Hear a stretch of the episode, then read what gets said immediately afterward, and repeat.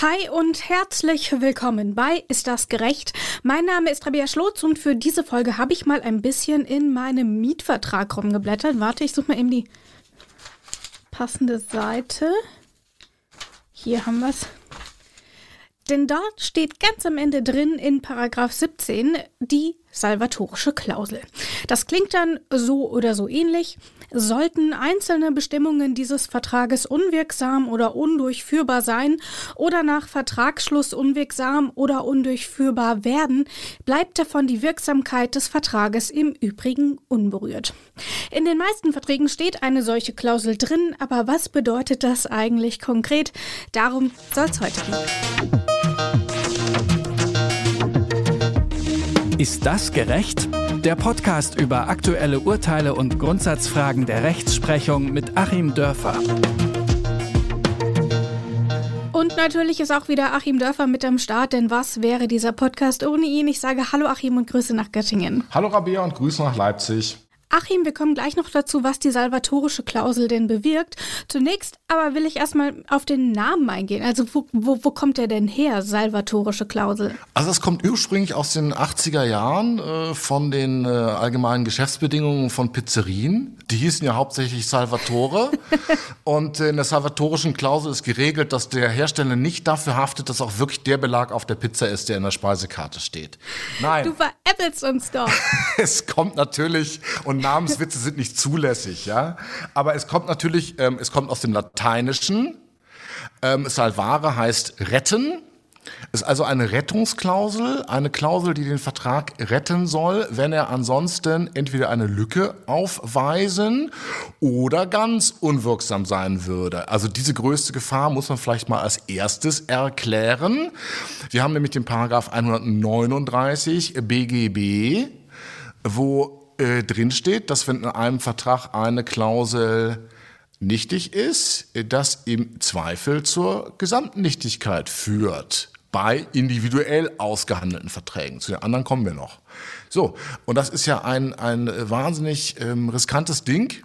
Das soll natürlich die Vertragsfreiheit der Menschen schützen, dass wenn ich mich auf acht Vertragspunkte einige mit jemandem und ähm, gerade der mir wichtigste fliegt dann auf einmal raus. Da möchte ich natürlich dadurch geschützt sein, dass dann der Vertrag insgesamt auch kippt, damit im Grunde auch der Zwang ist, sich wieder neu zusammenzusetzen und das auszuverhandeln. Aber es ist eben eine riesige Gefahr, weil ähm, dann die unwirksame oder nichtige Klausel wie so eine Zeitbombe in so einem Vertrag liegt. Und das steht dann auch meistens im ersten oder den ersten beiden Sätzen einer solchen Klausel, dass die Teilnichtigkeit nicht zur Gesamtnichtigkeit führt. Wir erhalten also in unserem Beispiel acht Vorschriften, eine fällt weg, die sieben bleiben bestehen. Da will ich vielleicht auch mal auf zwei Dinge eingehen, die häufig in solchen Mietverträgen drinstehen. Nummer eins betrifft die Tierhaltung. Häufig steht dann da, die Haltung von Tieren in der Wohnung ist untersagt. Das ist so nicht möglich und die salvatorische Klausel hebt diesen Passus dann also auf. Die Frage ist ja dann aber, was passiert dann? Ist dann zur Tierhaltung einfach gar nichts geregelt oder tritt die nächstmögliche Formulierung in Kraft oder wie geht man damit um? So, jetzt kommt deine Lieblingsantwort. Kannst gleich mal die Strichliste rausholen. Es kommt drauf an. Jawohl. Und zwar kommt es darauf an, ist es ein individuell ausgehandelter Mietvertrag oder ist es ein Mietvertrag, bei dem ich allgemeine Geschäftsbedingungen benutze?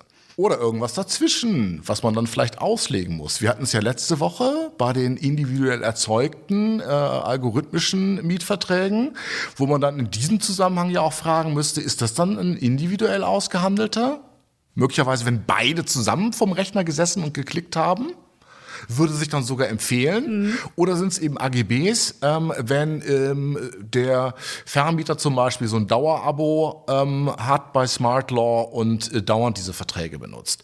So, fangen wir mal an mit dieser Tierhalteklausel in dem individuell ausgehandelten Mietvertrag. Die Parteien setzen sich also ganz äh, archetypisch äh, dann vor ein großes Blatt äh, Pergament ähm, lecken den Federkiel so ein bisschen feucht und tauchen ihn in das Tintenfass ein. Ja, wie man es halt so macht, ne? Wie man das halt so zu Hause hat. Und, ähm, und dann fängt man, ne?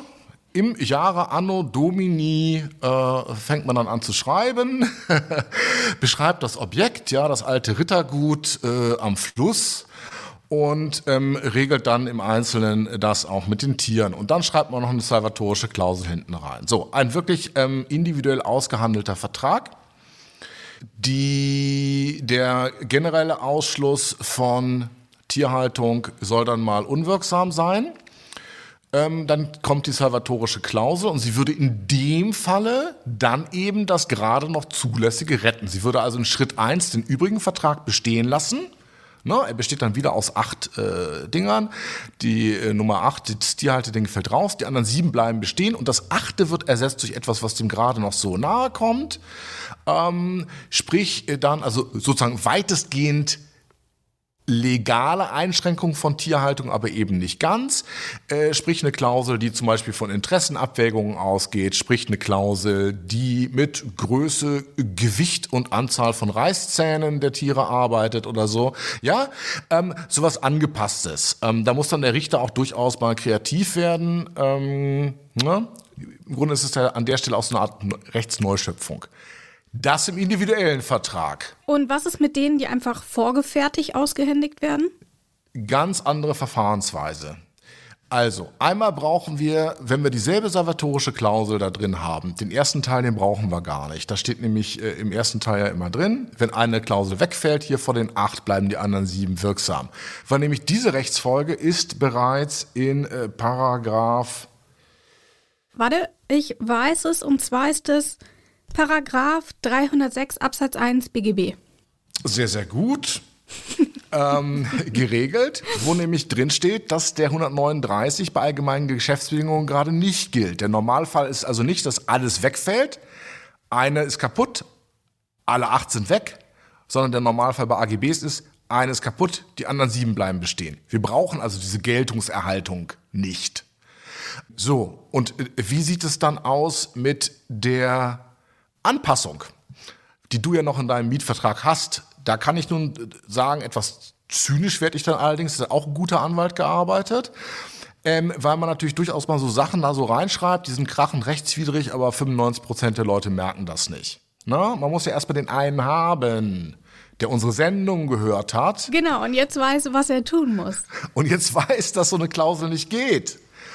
Ähm, nämlich, nach dem äh, nach, nach 306, 307 äh, BGB, wo es um die AGBs geht, die allgemeinen Geschäftsbedingungen, ist es nämlich so, dass Dinge, die die Verbraucher benachteiligen, unwirksam sind.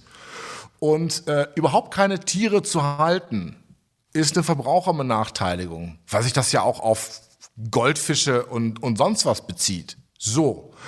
Ähm, damit ist diese Klausel insgesamt unwirksam. Und es findet gerade keine geltungserhaltende Reduktion statt. Da ist dann Schicht im Schacht, das Ding fliegt raus ne? und es gilt ganz normal das Gesetz. Das heißt also, wenn dann sowas drinsteht, dann fliegt es raus und dann steht im Grunde nichts zur Tierhaltung drin. Genau, und deswegen sage ich meinen Mandanten auch immer, das können sie eiskalt unterschreiben, weil das Ding ist sowieso unwirksam. La lassen Sie uns gar nicht darüber verhandeln. Dann merkt der Vermieter vielleicht, dass er einen Einzelvertrag aushandeln muss. Tut das, wir stehen nachher schlechter da. Äh, diese drei Klauseln in Ihrem Vertrag, den Sie äh, unterschreiben sollen, im Arbeitsvertrag zum Beispiel, sind unwirksam. Die fliegen aber automatisch raus. Sie können es also unterschreiben. Machen sich keine Sorgen. Ähm, und das ist dann ja auch immer der Effekt. Wir kennen ja diese spektakulären Verfahren, wenn dann wieder irgendwelche Sparkassen-AGBs unwirksam sind. Diese Klauseln fliegen dann auch raus und da wird fett zurückgezahlt. Da wird also nicht irgendwie, ähm, wenn die zu viel kassiert haben, auf den Cent dann auch gerade das herangeführt, wo die Richter meinen, das ginge noch. Nein, das fliegt einem um die Ohren. Und das ist im Grunde auch so eine Art Sanktion. Hm, wir nennen das dann keine geltungserhaltende Reduktion. Also wir reduzieren das nicht so, dass es gerade noch geht, sondern es brettert raus.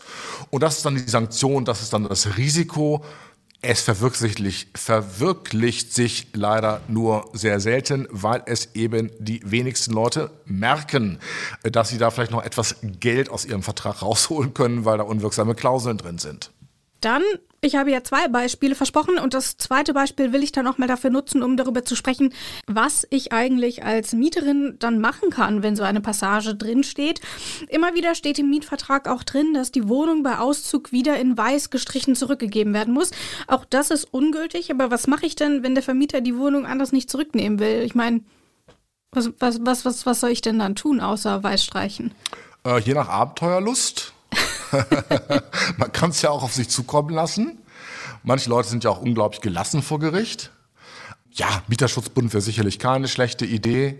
Äh, vielleicht auch, ähm, dass man einfach den Vermieter mal darauf hinweist, auf die äh, Website des Mieterschutzbundes oder andere zuverlässige Informationen, äh, wie die Rechtsprechung dazu aussieht. Also gerade in diesen Schönheitsreparaturfällen haben wir es eben oft so, hm, nicht, also wissen wir alle, nach dem Eigentum ist es der langfristige Mietvertrag das zweitbeste. So, wir haben dann einen langfristigen Mietvertrag, da stehen dann noch diese äh, turnusmäßigen Renovierungsklauseln drin. Ne? Drei Jahre Küche, Bad, fünf Jahre Wohnzimmer. Also so ist ja alles gekippt worden, weil ähm, es ja auf äh, quasi die Abnutzung angeht, äh, ankommt. wenn das nach zehn Jahren noch tipptopp äh, aussieht, dann muss ich nicht alle fünf Jahre das machen. Das ist mal Punkt eins.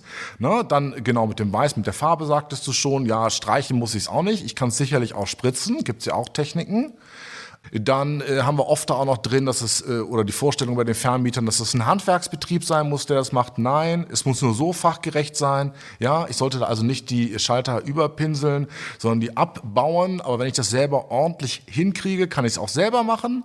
Ne? Da muss es kein, Handwerk, kein Handwerker machen. Habe ich auch schon erlebt, wo der Vermieter gesagt hat, so ganz ähm, äh, pseudo ähm, clandestin, welcher Betrieb macht's denn? ja, ich mache das selbst. Hm. So, also das geht alles. Ähm, und ähm, wenn es dann halt Knatsch gibt um den Punkt, äh, das wird sich oftmals dann entzünden, wenn ich der Meinung bin, die Wand sah nach fünf Jahren noch gut aus, aber der Vermieter sagt, hättest du doch mal streichen sollen. Ähm, ja, ab zum Mieterschutzbund, irgendwo eine Einigung äh, finden. Äh, also dokumentieren sich die Klausel anschauen, die Klausel vielleicht mal googeln, feststellen, dass die Klausel in Teilen unwirksam ist. Das wird man relativ schnell rausfinden. Und dann geht man eben entweder mit einem Beratungshilfeschein zum ähm, Rechtsanwalt, 15 Euro Selbstbeteiligung. Und dann kriegt man erstmal eine kompetente Einschätzung. Oder man geht zum Mieterschutzbund und äh, kann dann ja dem Vermieter sagen, passen Sie mal auf, ich habe mich beraten lassen, ähm, so und so sieht's aus. Und ich mache Ihnen den Vorschlag, ich pinsel noch die eine Fußleiste, dann ist gut. Das finde ich ist immer so ein, so, so ein Weg, ähm, der am ehesten mit nicht ganz so viel Stress und einigermaßen menschlich auch funktionieren kann. Gibt es denn, wenn wir mal beim Mietvertrag bleiben, weil das ist ja das, was die meisten von uns unterschrieben haben, ähm, noch weitere Klauseln, die rechtswidrig sind, aber die immer wieder drinstehen, also wo man vielleicht noch mal genauer darauf achten sollte vor dem Unterschreiben? Ja, diese ganzen Feuchtigkeiten und Lüftungsklauseln. Ne? Also wenn ich sowas drinstehen habe, dann kann ich eigentlich davon ausgehen, dass der Schimmel schon in der Wand sitzt und der Vermieter mir hier was unterjubeln will, ähm, wo ich ja dann am Ende für haften soll. Hm? Also wenn da allzu viel drinsteht zum Feuchtigkeitsbefall, ähm, sollte ich mir vielleicht vom Vermieter auf diesen paar Leerzahlen hinten in dem Formular zusichern lassen, dass die Wohnung absolut trocken ist. Äh, dann haben wir nämlich sonst eine arglistige Täuschung und dann komme ich sofort raus und kriege auch Schadensersatz, wenn das nicht drin steht. Ja, da würde ich mal aufpassen. Dann würde ich schon so ein bisschen gucken auf so ganz abenteuerliche Hausordnungen, wo ich dann irgendwie überhaupt nicht mehr Musik hören darf und so. Ähm, wenn man das unterschreibt, vielleicht auch nachdem der Anwalt gesagt hat, kannst du unterschreiben, ist unwirksam. Ja, es wird dann aber den Ärger geben. Lieber an der Stelle ansprechen ja, und das ähm, Wichtige ist, ähm, genau, neben dem Gehirn, das zweitwichtigste beim Durchlesen des Mietvertrages ist der Stift. Ähm, streichen wir doch mal drin rum. Ja, ähm, auch das nochmal ein Tipp, den man nicht oft genug wiederholen kann, was ich schon unter den sich immer stärker weitenden Augen von Bankberatern in irgendwelchen Kreditverträgen rumgestrichen habe. Das geht auf keine Kuhhaut. Ähm, aber wenn ich halt nicht jeden Tag mit irgendwelchen Top-Angeboten angerufen werden möchte und wenn ich halt nicht will, dass dann irgendwelche externen Dienstleister meine Kontoauszüge übermittelt werden, ähm, dann muss ich da so im Schnitt zwei bis drei Seiten rausstreichen aus so einem 20 Seiten Vertragswerk. Also auch das durchaus sich mal so ein bisschen die Mühe nehmen, im Vorfeld sich das durchzulesen und dann mit einer anständigen Begründung auch sagen, ich, ich möchte es eigentlich an der Stelle nicht haben. Also, es ist wie immer nicht ganz so leicht und es schadet sicherlich auch nicht, da auch mal den einen oder anderen Blick drauf zu werfen. Ganz zum Ende will ich aber noch eine Frage stellen nach ihm, weil wir haben jetzt so viel über Haustiere gesprochen und deswegen die Frage, bist du Team Hund oder Team Katze? Mm, ich bin Team Laufente. Oh ja, Enten sind so großartig. Ja. Oh, ich will auch eine Ente. Absolut, darfst du auch. Darfst du auch in der Wohnung halten. Mach es, mach es. ich sag meinem Mann, du hast gesagt, ich darf. Ja. Das war's von uns. Alle Folgen findet ihr natürlich überall dort, wo ihr Podcasts hört. Ciao. Tschüss auch von mir.